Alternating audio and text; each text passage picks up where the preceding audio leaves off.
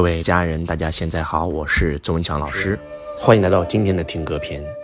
最近有一首歌我特别特别喜欢听，央视版《笑傲江湖》的主题曲《天地作合》，听这首歌简直就是一种精神的享受。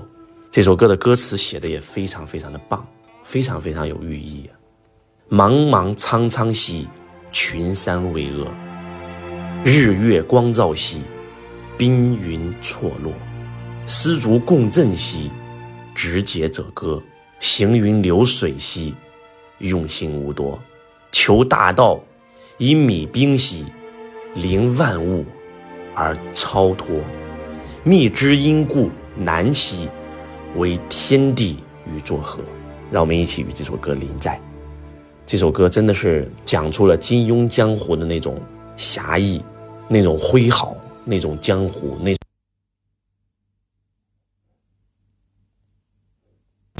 那种武侠的那种美感，特别是这里面那句“求大道喜”啊，特别特别的喜欢，因为每一个觉者这辈子的目标就是在求大道喜。让我们一起来与这首歌临在，一首好听的《天地作合》送给大家。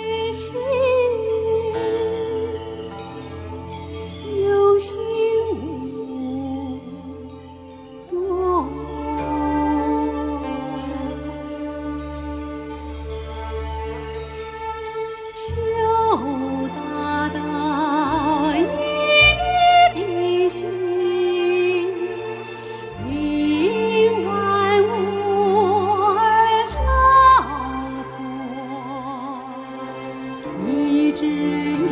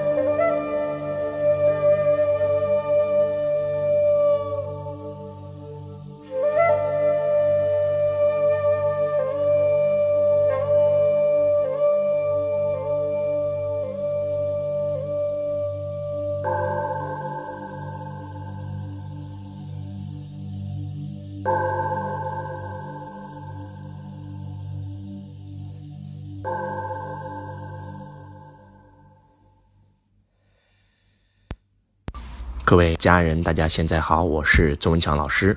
欢迎来到今天的高考篇。最近呢周老师的财商导师班告诉我说周老师能不能给我们录个高考篇啊？可以那就录个高考篇吧。起源是因为有一个我的学生他的儿子正在参加高考，他特别特别担心他的孩子考不上。虽然他的孩子已经在非常努力的复习了，压力特别特别大，大把大把掉头发，但是。就因为一天没有去上课，然后他的母亲特别特别的生气呀，然后甚至骂他：“你这个孩子废掉了，你这孩子太不争气了，你这个孩子再这样下去，我不管你了。”孩子说：“那我考不上，我自己创业还不行吗？”母亲马上说：“那行吧，你创自己创业，我一分钱都不会给你，你必须要给我考上高考。”就是导致我们的亲子关系因为这件事变得越来越差。我想问我们在座所有家人一个问题，那就是高考真的那么重要吗？周老师没有参加过高考，我认识的很多很多的亿万富豪、百亿、十亿富豪都没有参加过高考，但是并不会影响他们今天成功。当然了，我不是说高考不重要，但是高考站在孩子生命当中，是不是真的如同我们说的那么重要呢？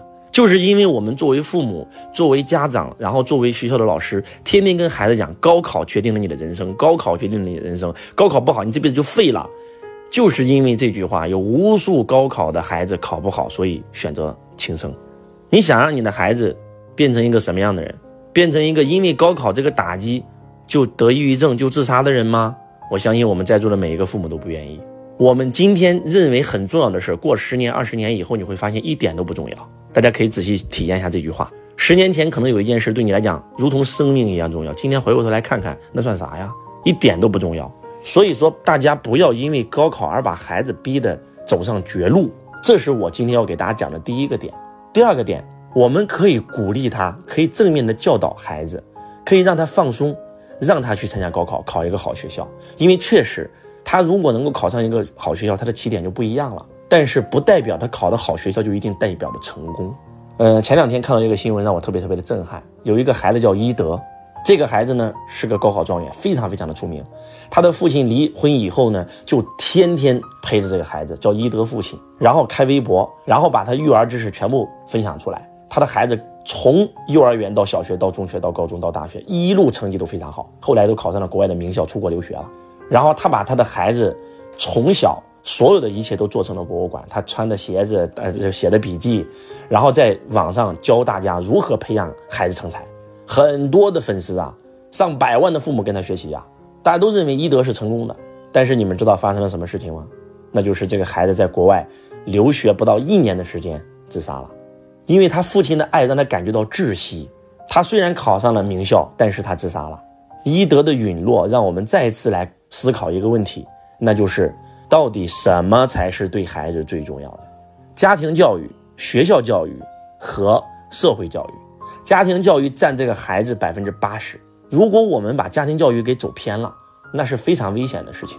过度的管教孩子，过度的呵护孩子，过度的要求孩子，那孩子不就变成了我们生产的产品吗？没有温度，没有感情。所以我觉得高考是应该让孩子放松的一件事情，而不是本身学校有压力，同学之间攀比有压力，孩子自己身上也有压力，父母还要给他压力。不要让父母对孩子的压力变成压死孩子的最后一根稻草。我觉得这个非常非常的重要。还是那句话，高考很重要，但是我们要让孩子更加轻松的来参加高考，而不是压力山大的来参加高考。而且我们不能用高考决定人生成败这个事儿，因为。很多人没有参加过高考，照样成功了。高考只是在他生命当中的一个阶段很重要，不代表在他整个人生当中很重要。我们作为父母，永远要让孩子感受到我们对他的爱。有一种智慧叫做不管教的智慧。我们要敢于跟孩子讲：孩子，无论你做任何选择，爸妈都支持你，没关系。考得好了，咱去好的地方上大学；考得不好，咱上一个普通的也行。实在不行，你只要创业，父母只有十万块钱，都支持你去创业。有人说：“老师，你不是说了吗？不支持大学生创业吗？大学生一定要先打工，有了经验再去创业吗？”是的，但是如果你的孩子非要去创业，我们家里又能拿得出这十万，为什么不让孩子试一试呢？罗伯特清崎曾经说过：“你失去自己前三家公司，那是你学会创业的代价。”让孩子学学摔跤挺好的呀，没关系啊。不管孩子成功失败与否，我们永远告诉孩子：爸妈永远是你最大的靠山，永远爱你，永远支持你。这样的孩子才会有安全感。还是那句话。你的孩子就算考上高考了，在你的威逼利诱下考上高考了，未来非常有钱，未来非常成功，但是不是你这个爸妈，那这个孩子跟你又有什么关系呢？换句话讲，就算这个孩子没有考上高考，但是这个孩子非常懂得孝顺，虽然他的事业不是很大，他过得每天很开心，他很孝顺，他每天都陪伴你，照顾你。请问，另外一个孩子是很有成就，但是不理你了，不认你这个爸妈了，请问你要选择哪个孩子呢？所以，不要再说高考决定孩子未来了，孩子都大把大把掉头发了，还在逼迫孩子干啥呀？那是亲生的吗？我们到底想让孩子二十年以后成为一个什么样的人？今天我们看过很多孩子因为高考考不好而选择自杀的案件，我们也看到了很多孩子因为跟父母之间交流的不好就得抑郁症的案例。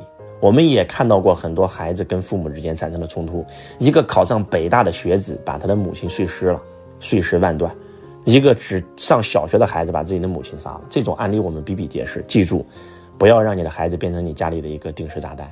孩子为什么会变成这样？那不就是因为我们父母不懂得如何爱孩子吗？亲子关系永远大于亲子教育，大家一定要开始学会如何做一个爸爸，做一个妈妈。永远给孩子的是正面的管教，永远给孩子的是积极鼓励支持，而不是从小指责谩骂，考不好打骂。你知道吗？我有一个学生跟我讲了一件事，让我特别特别的震撼。他只有一个独生女，他的这个独生女呢，一直学习成绩很好，一直班上第一名。结果有一次呢，考了应该是九十五点五分，然后呢，跟他的这个同学并列第一。结果他的妈妈痛骂他一顿：“你为什么不给我考第一？啊，考九十才考九十五点五分，你为什么不给我考一百分？”我的个苍天啊！你你想想，这个孩子，这孩子真的是将近一个多月没有跟他父父母说过话。我们过度的要求孩子了，真的，而且还有，身教大于言教。天天不让孩子看手机，你天天你跟你老公在被窝里看手机，能行吗？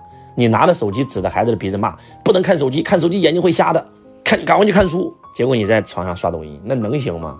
记住，高考只是孩子的一个人生经历而已，不论他考不考得上，我们永远爱他，永远给到孩子是支持、是赞扬、是鼓励。只要是伦理道德、法律这两方面，孩子不要犯错，剩下的错都可以犯。他小时候把错犯完了，长大以后就不犯错了。对不对？永远要给孩子呵护、鼓励，不要给孩子太大的压力。孩子心里是非常非常脆弱的，特别是父母给他讲的每一句话更加重要。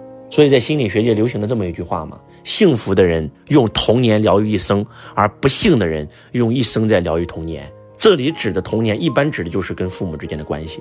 如果父母很爱他，经常夸奖他，经常赞许他，不管家里再穷，永远把最好的留给孩子，那这个孩子感受到是满满的爱。但是如果父母天天批评他、指责他、谩骂他、打他，那给孩子留下的只有深深的痛啊！周老师出生在一个非常贫穷的家里，但是我的爸妈非常爱我。我记得每一年过年，我妈妈都要给我买新衣服。我妈妈从来没有穿过新衣服，有人给我买新衣服。有一次我就问我妈为什么，我妈说了，穿在儿子身上比穿在妈身上开心。我永远记得那一句话。所以周老师变成了一个极度孝顺的人。我做任何的决策，我的父母都是支持我的。记得我初中辍学的时候，我妈妈跟我讲说：“你长大以后不会怪我吧，孩子？”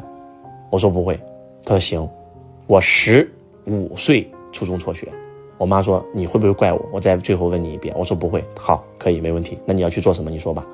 我说：“我想去学门手艺。”好，妈妈给你找，妈妈托亲戚给你找一个修车厂的工人去学修车，就是永远支持我，永远鼓励我，所以今天才有了今天周老师。希望今天的高考篇。能够唤醒全天下所有的父母，不要再给孩子压力了，永远要给孩子鼓励。感恩你对周老师的关注，想具体跟随老师学习财商、咨询现场课程，可以在本条音频下面联。